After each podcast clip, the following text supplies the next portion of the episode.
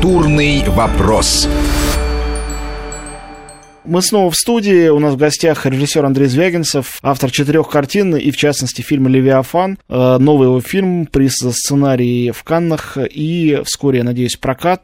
Все-таки ситуация вот с новым законом, э, с нецензурной лексикой каким-то образом разрешилась. Для меня совершенно осталась невнятной э, вот последняя часть этого латентного конфликта, потому что это не был сознательный конфликт там твой с министерством или министерство с тобой. Просто машина, о которой ты говорил, принимающая законы, э, придумала некую формулировку закона, и так совпало, что фильм, который, сценарий, который писался несколько лет назад, который снимался там в прошлом году, вот э, сейчас вышел, сейчас получил приз. С одной стороны, то, что Левиафану дали прокатное удостоверение, это, мне кажется, очень здорово. Если фильм после этого можно прокатывать так, как он есть, то есть с матом внутри, но с пометкой 18+, э, то это очень хорошо, и это прецедент для других картин тоже. Это была бы идеальная ситуация, и мне кажется, было бы просто самый лучший выход из положения. Но так было до этого закона, а потом закон приняли, и все равно дали удостоверение фильму, из которого ничего еще не вырезано. Нет ли здесь какого-то противоречия? В чем смысл это выдачи прокатного удостоверения? Антон, честно говоря, я до сих пор не знаю, что же там на самом деле теперь э, с этим фильмом, как обстоит дело, потому что до сих пор меня не было возможности переговорить э, с э, Роднянским, с продюсером картины, и там, услышать э, точку зрения юристов компании Non-Stop Production, которая могла бы ну, прояснить ситуацию по части там, каких-то, я не знаю, формулировок в законе. Вот ну, я... надо еще добавить к этому, что ведь министерство еще и сказало устами министра, что и закон будет меняться и дорабатываться, что вносит окончательную смутность во всю эту ситуацию. Мало того, сейчас, я так, насколько я понял, выступили какие-то заметные фигуры в нашей культуре, я имею в виду и Бортко, и Никиту Михалкова, и теперь Дропека недавно выступила как депутат уже, с мыслью о том, что да, ее мнение важнее, потому, потому что когда... Э, она хотя сама... бы из цеха, она знает, Конечно. что это такое, она знает, что это такое, как с этим быть. Ну, конечно, ограничение э, авторов, ограничение художника в его средствах выражения, это на самом деле очень дурно. Я чувствую в этом еще, знаешь, такое веяние, а что будет дальше, да? Дальше, а дальше может кто-нибудь, э, но, возможно, и всерьез обратит внимание на это, что, дескать, э, надо бы внимательно посмотреть на то, как э, интерпретируют классику.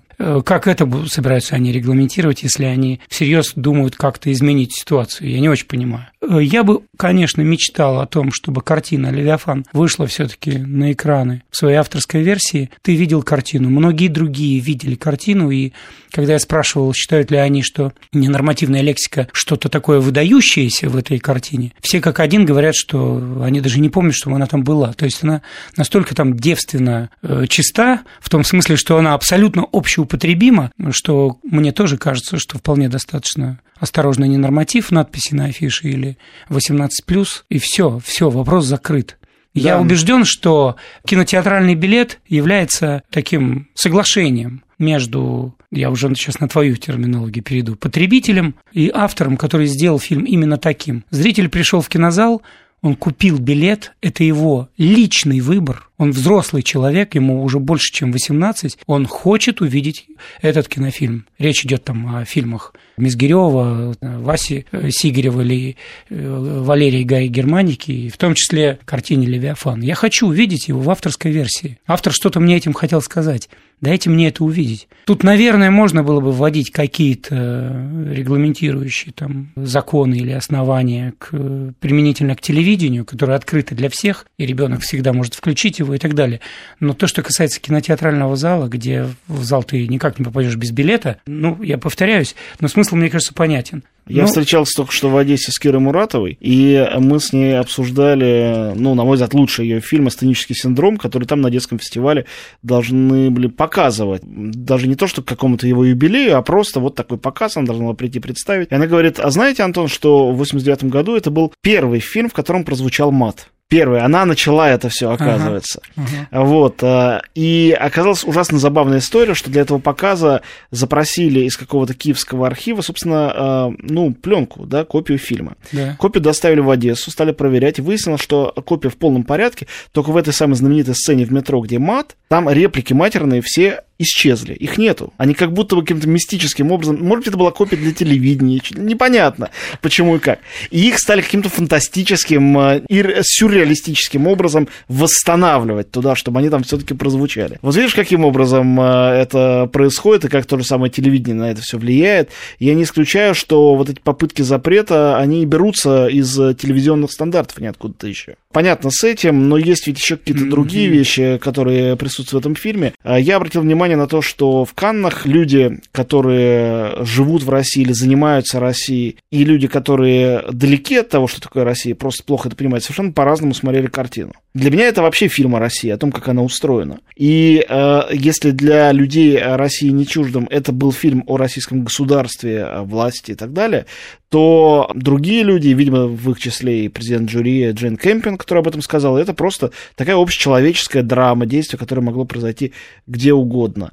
Вот э, как тебе кажется, какая из этих, ну, скажем, двух различных и радикально отличающихся друг от друга точек зрения ближе к тому, как ты сам видишь эту картину? Ну, мне кажется, я бы не отдал предпочтение ни той, ни другой, потому что, мне кажется, фильм покрывает обе, что называется, территории. И территорию узко такого национального взгляда на то, как устроена, обустроена жизнь в России, как ты говоришь, и в том числе и общечеловеческая драма или там, трагедия удела человеческого на земле, вот, человека маленького, который сталкивается с обстоятельствами не только с властью, но и со своими какими-то якорями жизни, когда он их теряет одно за другим. Э, что это за испытание там, для человека?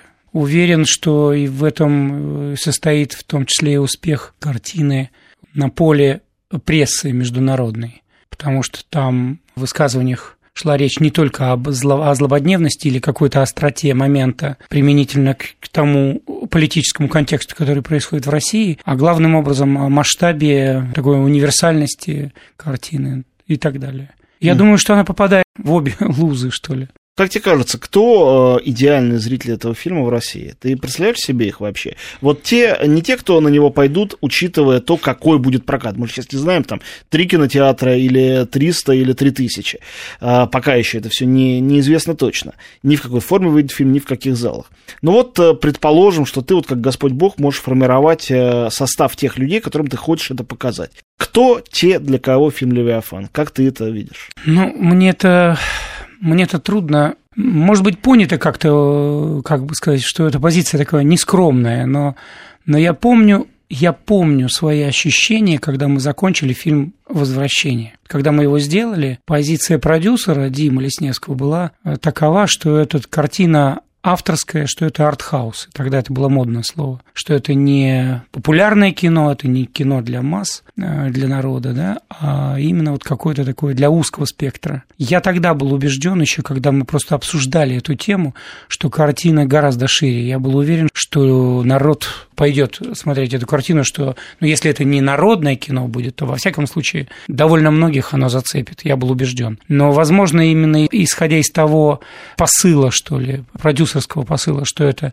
кино для малой части аудитории, и, собственно, количество копий было сделано очень скромное, там, по-моему, 18, что ли, копий было, или того меньше. Сейчас, я знаю, авторское кино делается еще на меньших копиях, это я знаю.